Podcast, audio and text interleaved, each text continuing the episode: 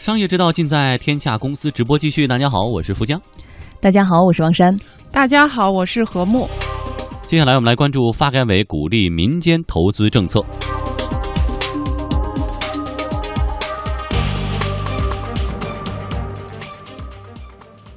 国家发展改革委昨天印发了促进民间投资健康发展若干政策措施，从促进投资增长、改善金融服务、落落实完善相关财税政策、降低企业成本、改进综合管理服务措施、制定修改相关法律法规等六个方面，提出了二十六条具体措施，进一步解决制约民间投资发展的重点难点问题。具体来说呢，在促进投资增长方面，强调进一步放开民间投资市场准入，确保各类投资主体进入社会服务领域一视同仁。此外呢，还将抓紧建立市场准入负面清单制度，加快推动投资项目在线审批监管平台建设。在改善金融服务方面，强调拓宽民营企业直接融资渠道，降低企业融资成本等等。其中值得注意的是，在缓解融资难问题上，发改委表示，积极鼓励民营企业通过发行债券进行融资，加大对优质民营企业上市支持力度。今年以来呢，民间投资增速持续下降。数据显示呢，上半年民间投资十五万八千亿元，同比增长百分之二点八，增速回落了一点一个百分点，比去年同期更是降低了八点六个百分点。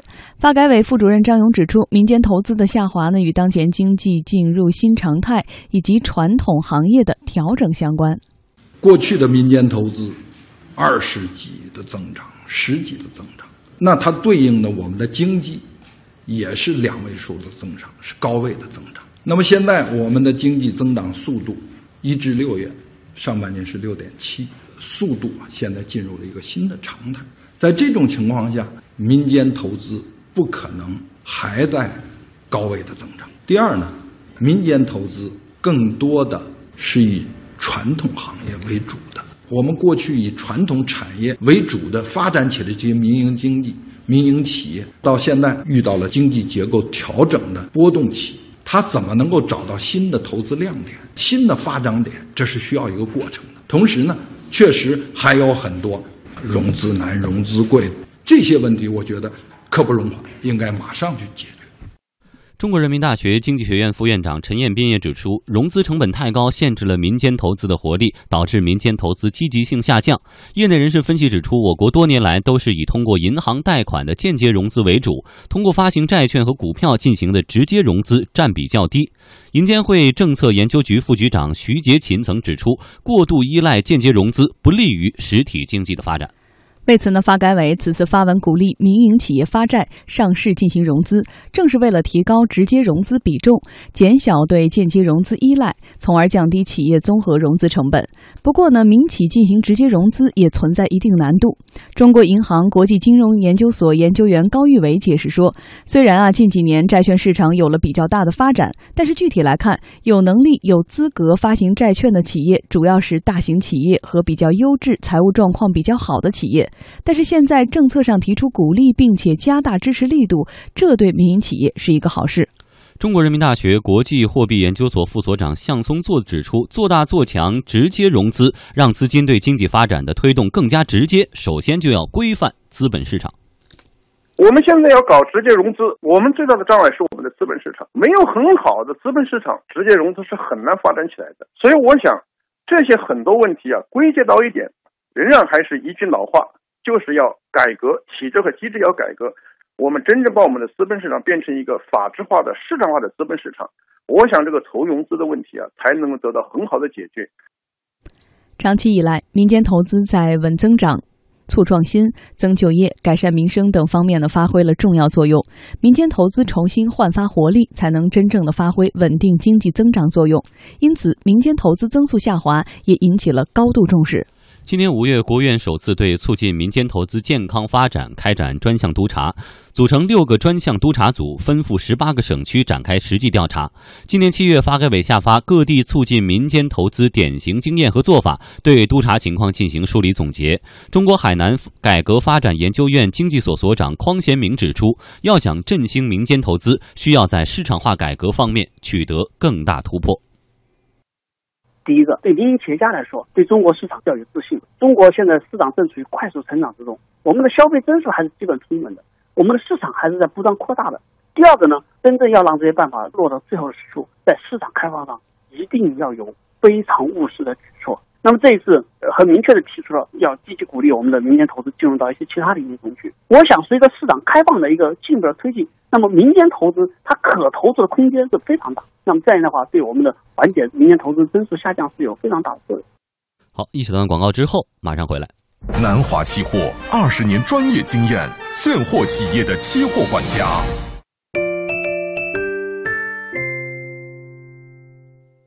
好，欢迎回来，这里是经济之声天下公司，我们继续来关注发改委鼓励民间投资政策哈。我们知道经济发展的三驾马车，这个进出口、消费和投资。首先，先来看一下进出口的数据。二零一五年初定计划的时候，当时国务院这个呃呃一些相关部门定的百分之六，大家都觉得说这目标定的太低了，往年都是百分之十几。结果今年三月份的时候一核算，二零一五年的进出口的数据是百分之七，但是前面带一个负号。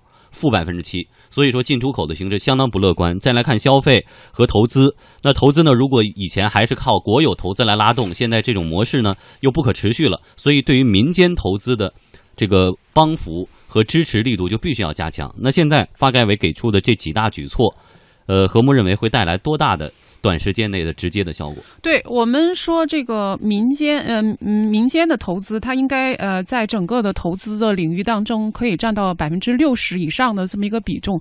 而且我们一向都认为说，民间的投资它是呃比政府的投资其实是应该是更有效率和更有活力的。但是呃，从过往的数据来看呢，这个民间的投资它的增幅就是回落的特别快。当然，我看到一个呃。材料也是发改委进行的一个分析啊，他认为说民间投资的回落较快，可能有这么几个因素的影响。当然，首先第一个是因为整个宏观经济的周期，就是这是跟整个大的啊背景和趋势是相关的。这里面包括比如说世界经济处于深深度调整啊，然后出口压力过大等等。但是有一些啊其他的两个因素，你比如说。民间投资的啊，这个回落过快。首先，在资金来源上是跟啊这个民间投资主要是依靠自筹资金，那么这个自筹资金它就是比较有限。另外呢，还有一个呢，就是过往我们呃对于民营企业的这个银行贷款还是出现了一些问题，就是刚才在新闻当中所说的它的啊这种贷款难、贷款贵的情况。那么这次政策的出台，有一部分就是针对。这种状况来来呃来进行对症下药。另外还有一个就是，如果民间投资他有了钱，但是关键还有一个问题就是他投向哪里，他。呃，在过往呢，我们可能在这个地方会有一些问题，比如说跟制度的准入有一定关系。我们过往的民间的资本，它呃有一些是不太容易能够进入的，比如说电信呐、油气啊，然后公共的资源啊、公共设施啊等等。所以这次我们看到发改委的政策的出台，实际上在这个方面也是做了很大的突破。比如说在一些呃过往被认为是民间资本呃不太容易进入的地方。这次都可以呃向他们敞开大门，比如说像民用机场啦，呃，基础电信运营啦，油气勘探啦等等。那么这个可能呃对于民间资本的投资来说具有更大的意义。好，那敞开大门，我更关注敞开门以后之后的事儿，会不会遭遇玻璃门和弹簧门？最简单的道理，电信运营商。虚拟运营商也敞开大门啊，但是敞开了之后发现盈利非常难，还被这个非实名制、诈骗等一系列问题困扰，所以一些进入的互联网企业或者一些进入的民资就觉得进去以后也不是块蛋糕，所以光开放了以后，开放之后呢？呃，这个里面确实是一直都存在的一个问题啊。呃，其实这些民间资本的这些持有者们，他确实是有着强烈的一些投资的愿望，但是我们过往的一些垄断，包括呃这个政策的垄断和行业的垄断等等，还没有完全的打破，所以这个时候他们是很难呃顺利的进入的。但是呃。应该说，在这次政策的再次的督促下，而且应该包括一些有力的执行的力度下，呃，是不是能为民间资本开创出一条较为顺利的道路？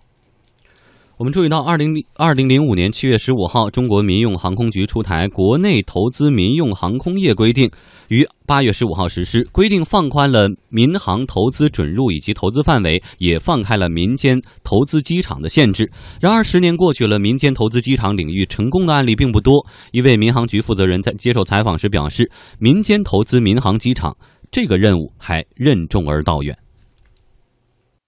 我们现在全国的通用机场只有三百八十多个，是吧？那么我们更多的通用航空是依赖虹桥机场这种大机场的去飞行，但是这种机场的时刻资源又很紧张，怎么飞？啊，所以并不是一个单一的一个空域开放就能够解决的所有的问题。发改委新闻发言人李普明曾经表示说，一些鼓励民间投资的政策并没有真正落实。多年来出台了一系列支持民间投资的政策。但有些要求没有完全落，或者说没有完全落地。有些法律法规缺乏配套的细则，没有相应的协调措施和配套措施。嗯，所以每次其实放开口子的时候，对于这个中国经济的发展，或者说对于民间投资来说，对于很多企业来说，实体经济来说，都是一个好事儿。问题是在于到底放开了多大，这里面的壁垒或者是障碍如何来厘清？而且我们说所谓的这样的行业，哪些领域具体哪些业务，呃，如何做到真正的创造公平的市场竞争？可能这才是放开之后大家最关注的。何木觉得有哪些办法能够厘清这里面这么多年存在的这些壁垒或者是门槛儿？呃，这个具体来说，各个行业的状况确实是很不一样。而且呢，从呃我们过往的，比如说像石油、像电信等等，这在我们的传统的呃这个经济的定位当中，一直是国有企业。啊，进行啊主导的这样子的一个空间。那么民营企业进入，比如说从哪个呃切入口能进行进入？而且民营企业的进入，他们是要能够呃看到自己的利益，有自己的收入，呃以这个利益分享的机机制，然后让他们才能够进入这个市场。这个确实是需要一些更加细致的工作。好，谢谢何木。